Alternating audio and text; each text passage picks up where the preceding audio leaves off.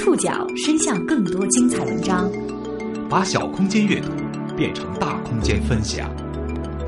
报刊选读，报刊选，把小空间阅读变成大空间分享。欢迎各位收听今天的报刊选读，我是宋宇。今天为大家选读的文章综合了《北京晚报》、凤凰财经、新京报、腾讯财经和人民日报的内容。和大家一起来说说，熔断，断了。对于已经二十六岁的中国股市来说，二零一六年一月七号绝对值得永生铭记。运行仅仅四天的熔断机制被暂停了。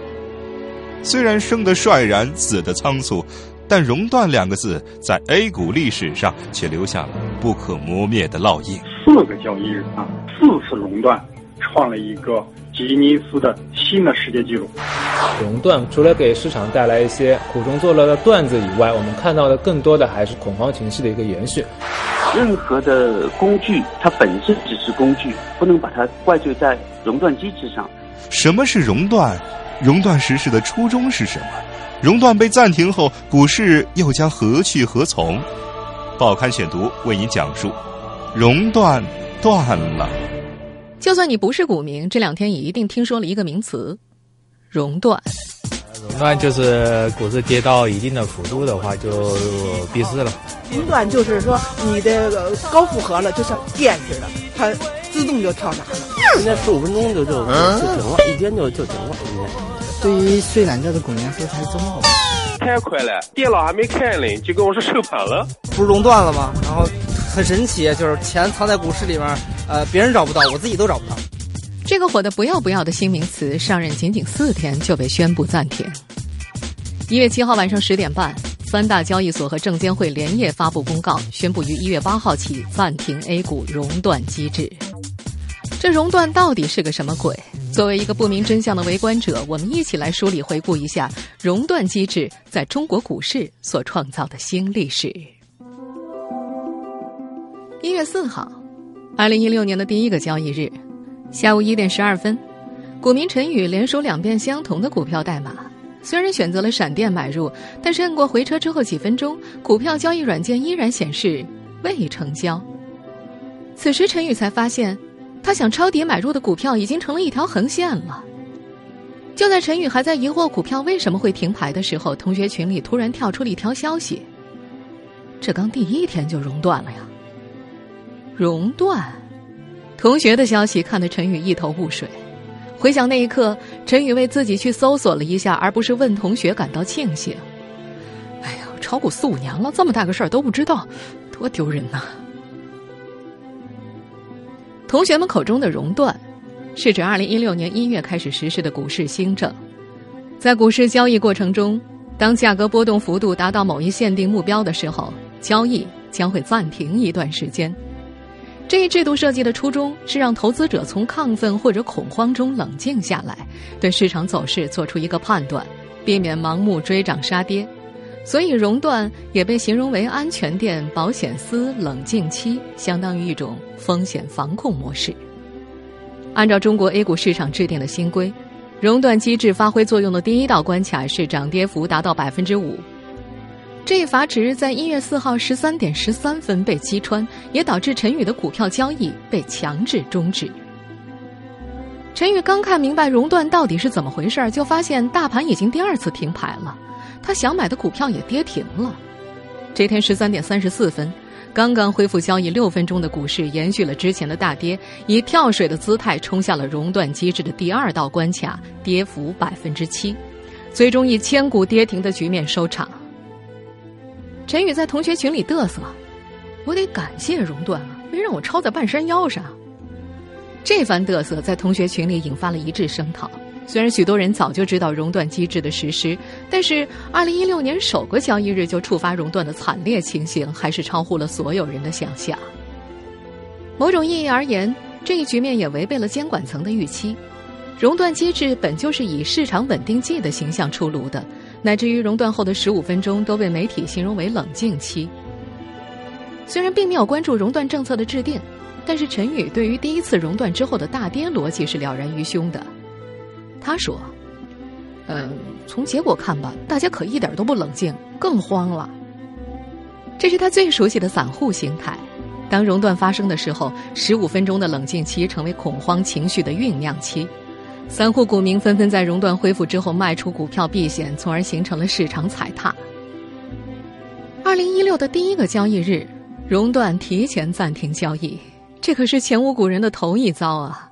涉世未深的散户显然对此始料未及，只是大家没有想到第二次暂停交易会来得这么快。一月七号，新年的第四个交易日，开盘仅仅半个小时，沪深三百指数暴跌，触发二档熔断机制，累计交易时间仅约十五分钟就提前收市了，创下了有史以来最短的交易日。统计显示。一月四号和一月七号，A 股实际交易一百五十五分钟，但是这一百五十五分钟总计损失至少六点六六万亿元市值，平均下来每个投资者的亏损数额十点五三万元。一月七号晚上十点半，三大交易所联合发布通知，自一月八号起暂停实施指数熔断，证监会也连夜作出回应，决定暂停熔断机制。证监会新闻发言人邓格表示，引入指数熔断机制的主要目的是为市场提供冷静期，避免或减少大幅波动情况之下的匆忙决策，保护投资者特别是中小投资者的合法权益，抑制程序化交易的助涨助跌效应，为应对技术或操作风险提供应急处置时间。他说，熔断机制不是市场大跌的主因，但从近两次实际熔断情况来看，没有达到预期效果。而熔断机制又有一定的磁吸效应，也就是在接近熔断阀值时，部分投资者提前交易，导致股指加速触碰熔断阀值，起了助跌的作用。权衡利弊，目前负面影响大于正面影响，因此为了维护市场稳定，证监会决定暂停熔断机制。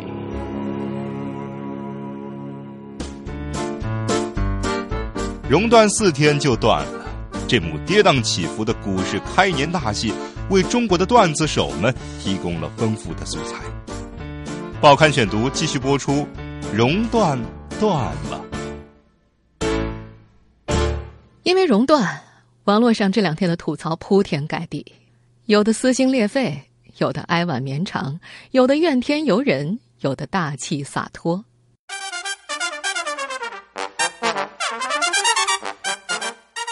第一次熔断，有人表示不相信。打开电视一看，假新闻嘛！不少股民犹如输了三千在赌场，却不允许被银行取钱翻盘，可谓是撕心裂肺，不能接受啊！相信了之后，又感觉自己是不是创造了历史？有人写道：“我炒股时间不长，却一直在见证历史，有生之年再无遗憾。”见证了千股跌停、千股涨停、千股涨停到跌停、千股跌停到涨停、千股停牌，个股涨百分之九百，千股盘中停盘，现在十五分钟交易就结束了。我的股市人生不知道是完整了还是整完了。还有人套用那首老歌的歌词，发出了沉痛的领悟。我以为我会哭，但是我没有，我只是怔怔望着熔断的速度，这何尝不是一种领悟？让我把 A 股看清楚。虽然那跌停的痛苦将日日夜夜在我灵魂的最深处。啊，多么痛的领悟！你真是我的全部。人们很容易理解动不动就要上天台的脆弱的中国网民，尤其是看到那些股市江河日下还一直在用生命在炒股的人们，他们完全处于一种大梦一场、不能接受的状态。更多网友采取了闭上关。把这种大家的不能理解变成了一种戏谑。股市都这样了，何以解忧啊？当然，唯有段子手。这两天，段子手们表达最多的莫过于对股票交易员工作的羡慕嫉妒恨了。一月四号首次熔断，有段子手写道：“券商工作就是好，牛市挣钱多，熔断下班早。”一月七号再次熔断之后，类似。谁能想到啊？好多人还在去上班的路上，他们就已经下班了。他们下班赶上了早高峰啊！这样的段子再次刷爆了大家的朋友圈。那么，股票交易员、券商们真的下班了吗？多位券商人士无奈的澄清，这是没有的事儿。一月七号下午，华泰证券副总裁张海波表示，他们证券公司的员工都在正常上班。下午四点，公司要召开日常会议。东方证券的首席经济学家邵宇也表示，券商们是不可能早下班的，还是该干嘛干嘛。不过，看盘的时间是减少了。一位不愿意具名的券商高层说：“他们会做能做的和该做的。”客户经理安慰客户，券商管理层开会研讨并研究对策。有一些奔波在一线的券商客户经理那就更忙了，他们不仅没有提前下班，还要忙着跟客户解释。毕竟四个交易日四次触发熔断，两个交易日提前收盘，这可是前所未有的呀。面对这前所未有，有段子手把熔断的英文翻译为 “financial unusual ceasing kit”，字面解释是非常规金融停止工具，缩写是。F U C K，你知道这是个什么词儿？不过在英文网站并没有找到这个词儿。国际上通用的熔断一般会用 circuit breaker 断路器，或者 trading Heart（ 暂停交易。显然，这是某位被深套的段子手按照中文生造出来的一个词，这背后浓浓的怨气一目了然呐。是啊。作为二零一六年全国人民学会的第一个经济名词，相信熔断会在今年频频曝光，成为各界频繁使用的高频词汇。刚和大众混了个脸熟，熔断机制就这么断了。熔断是怎么出台的？这一机制推出的初衷是什么？报刊选读继续播出，熔断断了。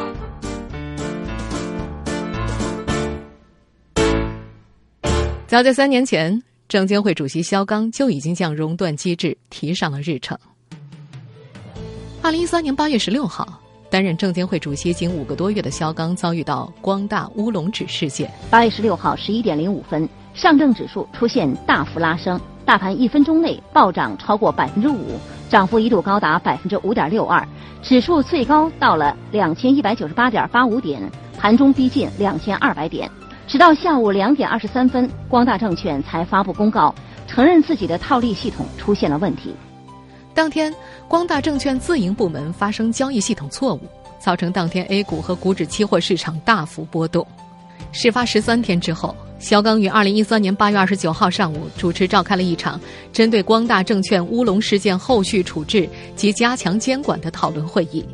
国务院相关负责人。证券期货监管系统各单位的相关负责人参加。根据媒体报道，在这次会上，国务院相关负责人要求证监会从光大事件中吸取教训，打一仗进一步，并举一反三，控制市场风险底线。上交所在这次会上领到了一个任务，那就是研究熔断机制。同年十一月二十八号，在上证法治论坛上。肖钢发表演讲时提出了一个观点：证券监管机构不仅不同于银行监管机构，不同于保险监管机构，更不同于一般的行政执法机关。从境外经验看，各国证券监管部门都是极必要的立法、行政和司法职权于一体的法定特设机构。当时肖钢说：“比如熔断机制，当交易出现特别异常情况时，如两分钟之内。”股票暴涨百分之五，就要暂停交易十分钟；有些交易需要取消，这在一些境外市场是普遍做法。但目前我国没有明确具体的法律规定，因此遇到类似情况，证券交易所不能采取熔断或取消交易的措施，否则投资者跟你打官司上访，交易所就很难讲得清楚。肖钢当时强调。国外这方面的制度，也就是熔断机制，很多是由证监会制定规则，或者经过证监会确认的交易所规则来安排的，这是有法律效力的，得到法律保障的。任何人要挑战这个规则，法院是不支持的。因此，监管机构必须要有必要的立法权。时隔近三年，中国的证券监管机构虽然没有像国外的证券监管机构一般拥有立法权。不过，肖钢在上述演讲当中所提到的熔断模式已经成为了现实，并且还成为了过去。对于熟悉肖钢行事风格的人而言，在其执掌证监会期间启动熔断机制并不意外。担任证监会主席以来，肖钢很低调，公开露面的次数不多。不过，其出席论坛会议时的演讲、讲话以及署名发表的文章当中，高频词之一就是风险防控。各界也一致认为，肖钢注意风险控制，称其为“风控先生”。自从2013年11月29号在上证法治论坛上详细解释了熔断机制之后，肖钢在公开场合就很少提及熔断。不过，他在一些场合的公开表态当中，仍然有与熔断相关的表述。二零一五年四月十七号，肖钢在人民日报发表《稳步推进金融衍生品市场发展》一文。当时各界的关注焦点都在于肖钢在股市连续上涨之时向股民喊话，提醒投资风险。这篇文章发表两个月之后，股市进入了罕见的异常震动，甚至引发了包括公安部在内的国家队集体救市行动。此轮异常震动逐渐平复之后，证监会于二零一五年九月六号。以有关负责人答记者问的形式通报说，下一步将会弥补监管漏洞，完善市场管理制度，研究制定实施指数熔断机制方案，严格管理和限制程序化交易，抑制股指期货过度投机，规范股票融资业务。第二天晚上，上证所、深交所与中金所联合发布关于就指数熔断相关规定公开征求意见的通知，熔断机制进入了倒计时。二零一五年十二月四号，沪深证券交易所、中国金融期货交易所发布指数熔断相关规定，称熔断机制于二零一六年一月一号起正式实施。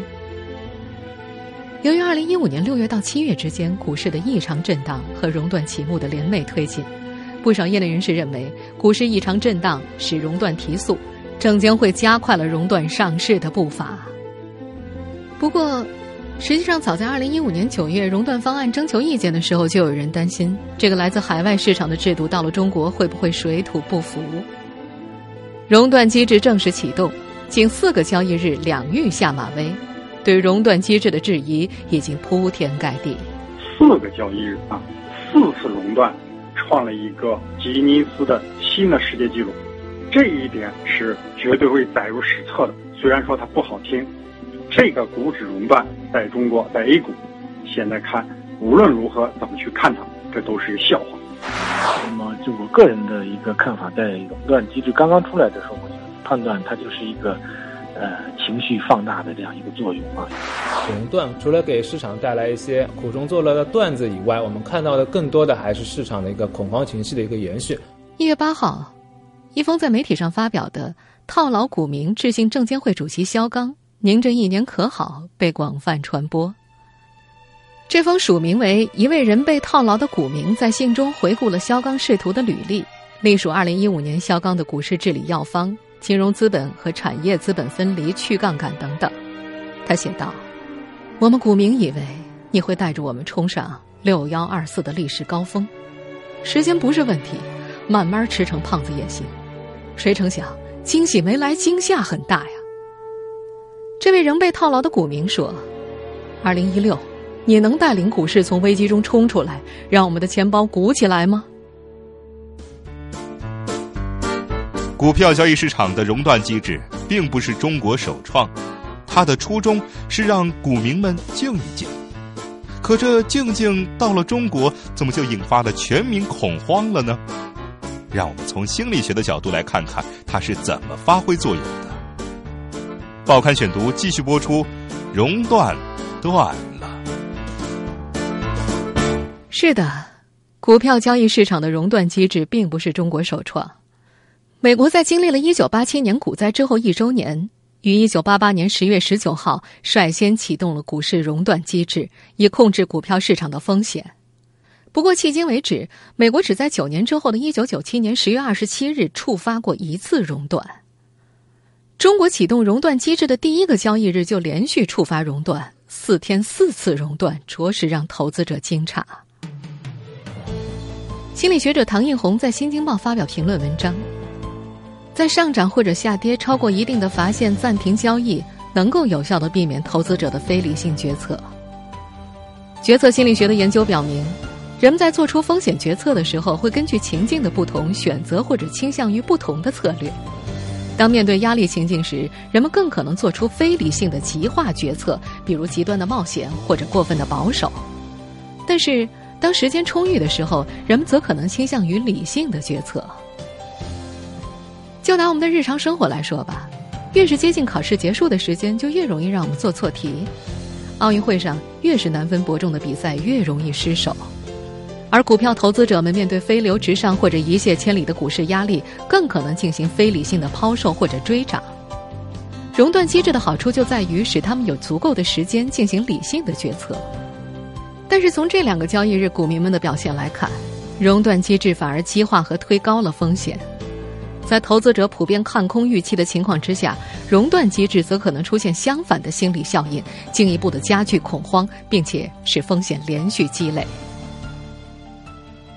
中国人民大学重阳金融研究院客座教授万哲在第一天熔断之后，将这种心态评论为一种心理踩踏。他说：“比如超过百分之五之后暂停十五分钟的意义何在啊？是让股民冷静一下吗？我觉得十五分钟肯定是不足够使他冷静下来的，使他更加恐慌倒是有可能。在他看来，熔断之后股市就停了，实际上会带来流动性的抑制。”因此，扭曲的价格会造成心理踩踏。简而言之，这就是落井下石。一看股市可能要熔断了，大家就觉得赶紧出吧，要不一会儿出不了了。因此，就出现了心理恐慌预期，使后面的利空被提前使用。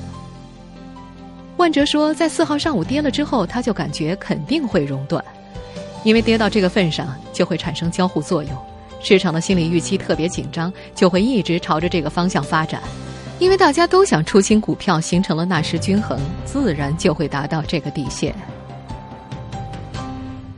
七号晚上，在宣布暂停熔断机制之后，证监会新闻发言人邓戈说：“熔断机制是一项全新的制度，在我国没有经验，市场适应也需要有一个过程，需要逐步探索、积累经验、动态调整。”他表示，下一步证监会将会认真的总结经验教训，进一步组织有关方面研究改进方案，广泛征求各方面意见，不断完善相关机制。证监会紧急决定暂停运行仅四天的股市熔断机制，是头痛医头、脚痛医脚的权宜之计，还是亡羊补牢、有时未晚？恐怕还有待市场的检验。这也提醒人们。当我们脱离社会运行去谈论任何一种看起来很美的制度时，都必须意识到理论和实际之间的距离。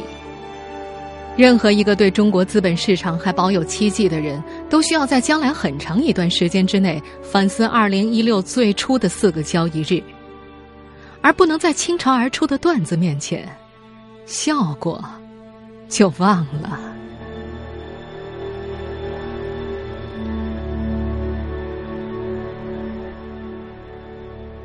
听众朋友，以上您收听的是《报刊选读》，熔断断了，我是宋宇，感谢各位的收听。今天节目内容综合了《北京晚报》、凤凰财经、新京报、腾讯财经以及人民日报的内容。